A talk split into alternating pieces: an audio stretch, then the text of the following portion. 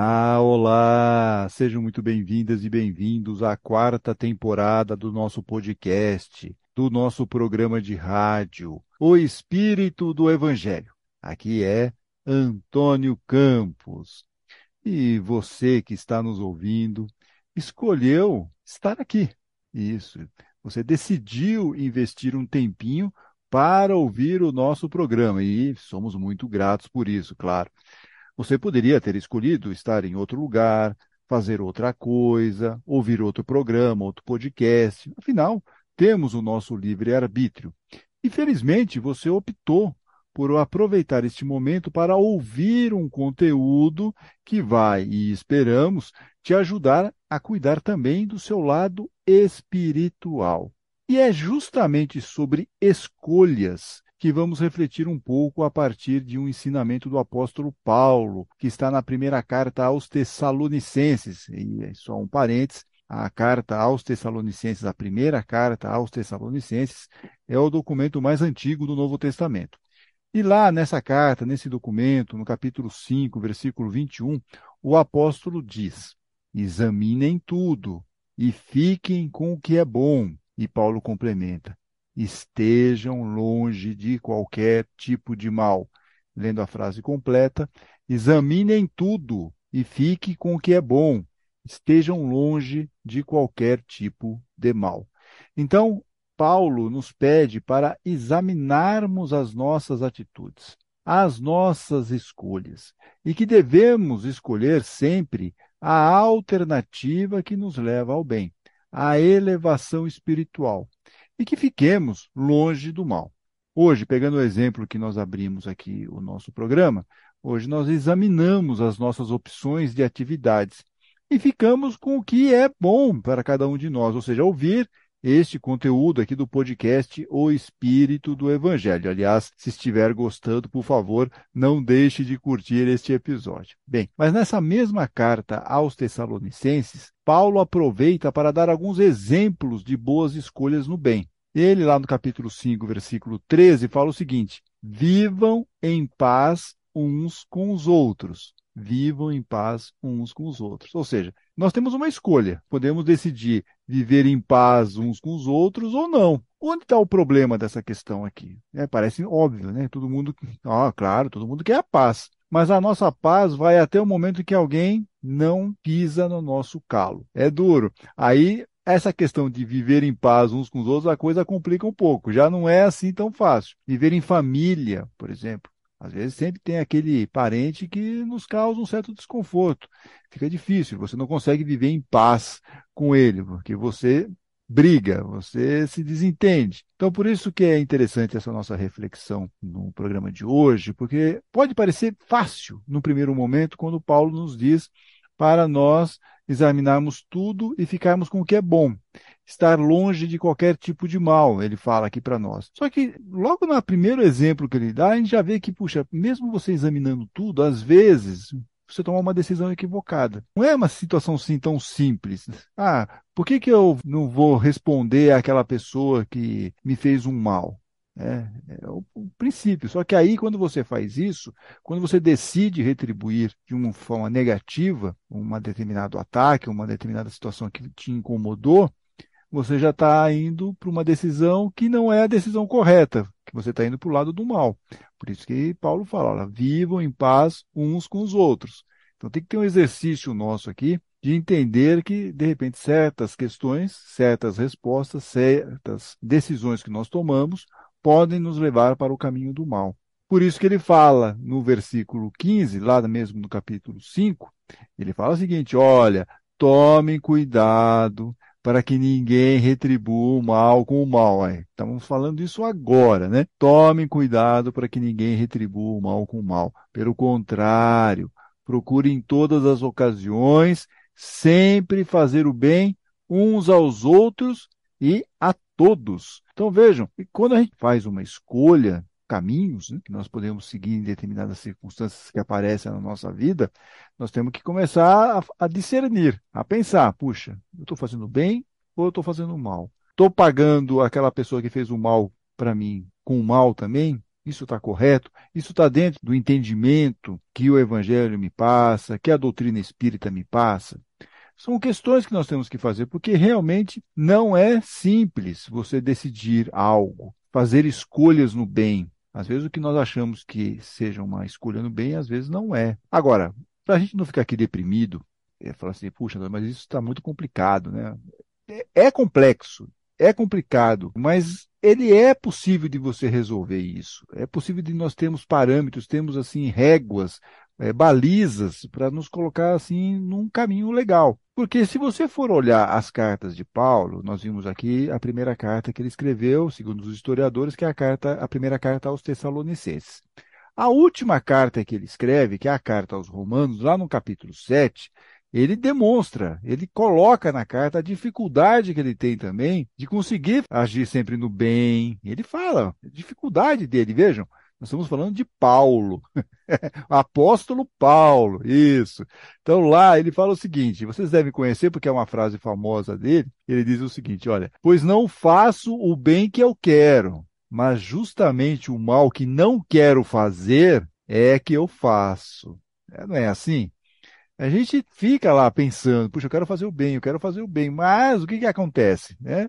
É, eu faço o mal, eu, eu, não quero fazer, mas acaba acontecendo. E Paulo explica por que, que isso acontece. Ele fala o seguinte: olha, mas se faço o que não quero, já não sou eu quem faz isso. Mas o pecado, ou seja, o pecado aqui é a imperfeição moral, é aquela questão que está dentro de nós que nós precisamos trabalhar. É isso que nos provoca certas atitudes. E ele diz: olha, já não sou eu quem faz isso, mas essa imperfeição que vive em mim. E é ela que faz essa imperfeição. Então, você tem que trabalhar essa imperfeição. Por que, que eu reajo de uma forma negativa como uma pessoa que de repente pisa no meu carro? Porque ele muitas vezes mexe no meu ego, é, meu orgulho ego, egoísmo, orgulho, aquelas grandes questões que os espíritos de luz já falaram para Kardec lá no livro dos espíritos, que são os nossos grandes problemas, é tudo deriva daquilo, né? Do egoísmo e do orgulho. E é isso que nos move muitas vezes para decisões que nos levam ao mal, às escolhas no mal, entorpece a nossa visão achando que nós estamos fazendo o certo, só que nós estamos fazendo o errado. E Paulo está nos dizendo isso. Se faço o que não quero, já não sou eu quem faz isso, mas a imperfeição que vive em mim é que faz. Assim eu sei, diz Paulo, que o que acontece comigo é isso. Quando quero fazer o que é bom, só consigo fazer o que é mal. Dentro de mim, eu sei que gosto da lei de Deus, como nós gostamos. Nós gostamos da lei de Deus, nós gostamos do Espiritismo, do Evangelho, a gente se identifica com aquilo, a gente sabe que aquilo é o caminho. Mas se nós não cuidarmos dessas nossas imperfeições morais, nós vamos estar sempre indo para o outro caminho, para outra direção, fazendo outras escolhas. Mas Paulo, depois de falar que ele gosta da lei de Deus, ele fala o seguinte: olha, mas vejo uma lei diferente agindo naquilo que faço, uma lei que luta contra aquela que a minha mente aprova ela me torna prisioneiro da lei do pecado, da imperfeição, né? que age no meu corpo. Então, ao mesmo tempo que eu sei que eu tenho que decidir determinada coisa, que eu tenho que seguir determinados parâmetros de comportamento, de pensamento, eu sei que eu tenho lá todas as, essas opções de caminhar no bem, ao mesmo tempo com o egoísmo e com o orgulho, com as minhas imperfeições morais, isso não funciona é como se anulasse, colocasse uma trava. E Paulo percebe isso. Mas tudo isso vai me tornar o quê? Um prisioneiro da lei do pecado. Vai me levar ao quê? À questão da imperfeição moral. Que age no meu corpo. Então ele não tem muito controle, ele quer, mas ao mesmo tempo ele não consegue porque ele precisa lutar contra essas imperfeições. No entanto, e aí vale para Paulo, e Paulo vai encerrar aqui, eu vou ler para vocês esse último versículo, nós sempre vamos ter parâmetros, nós sempre vamos ter um porto seguro, um ex-espiritual, vai, vamos chamar assim, algo que nos mostra o seguinte: olha, o norte é aqui, para nos ajudar nas decisões, para nos ajudar nas reflexões. Então, nós temos isso. E qual é esse parâmetro para nós? Paulo encerra aqui essa reflexão que ele fez na carta aos Romanos, lá no capítulo 7, falando o seguinte: que Deus seja louvado pois ele me ajudará a lutar contra a imperfeição por meio do nosso Senhor Jesus Cristo. Então, qual é o parâmetro que Paulo está utilizando para ele tentar acertar mais, decidir melhor no dia a dia? Por meio do Evangelho, por meio dos ensinamentos de Jesus, que estão à nossa disposição também, assim como a doutrina espírita. Paulo não tinha isso. Nós ainda somos felizardos, ainda temos a doutrina espírita para nos dar mais fundamentos para fazer boas escolhas, agir no bem, tomar boas decisões em nosso comportamento, nosso dia a dia, nas relações com as pessoas, como eu devo seguir, como eu devo me comportar, como eu devo controlar os meus pensamentos. Tudo isso está lá, de alguma forma, contido nas páginas do Novo Testamento e da doutrina espírita. Por falar em doutrina espírita, e até para reforçar essa ideia que nós estamos vendo no programa de hoje, vamos colocar em cena um espírito, Hamed, que é um espírito que muitos de vocês conhecem. Ele, no livro Um Modo de Entender, Uma Nova Forma de Viver, lá do Francisco do Espírito Santo Neto, que psicografou essa obra, Hamed nos traz lá no capítulo 41 escolhas. É compreensível resistirmos ou ficarmos receosos quando a vida nos solicita tomar uma decisão. Então é normal. Às vezes a gente fica lá, puxa, será que eu estou agindo certo? Será que eu estou agindo errado? Será que eu tenho que ir para esse caminho ou por outro? É uma questão complexa. E aí Hamed nos fala: decidir qual o melhor momento de aceitar ou discordar, conceder ou renunciar, ir junto ou retirar-se, não é tão fácil quanto pensamos, pois fazer escolhas apropriadas, diz aqui Hamed, pois fazer escolhas apropriadas requer um trabalho interior intenso ao longo do tempo, alicerçado sobre exame paciencioso e reflexões constantes. Olha, nós não estamos falando isso praticamente ao longo do programa, Hamed está nos dizendo exatamente isso. Olha só, não é fácil você decidir, não é fácil você fazer escolhas.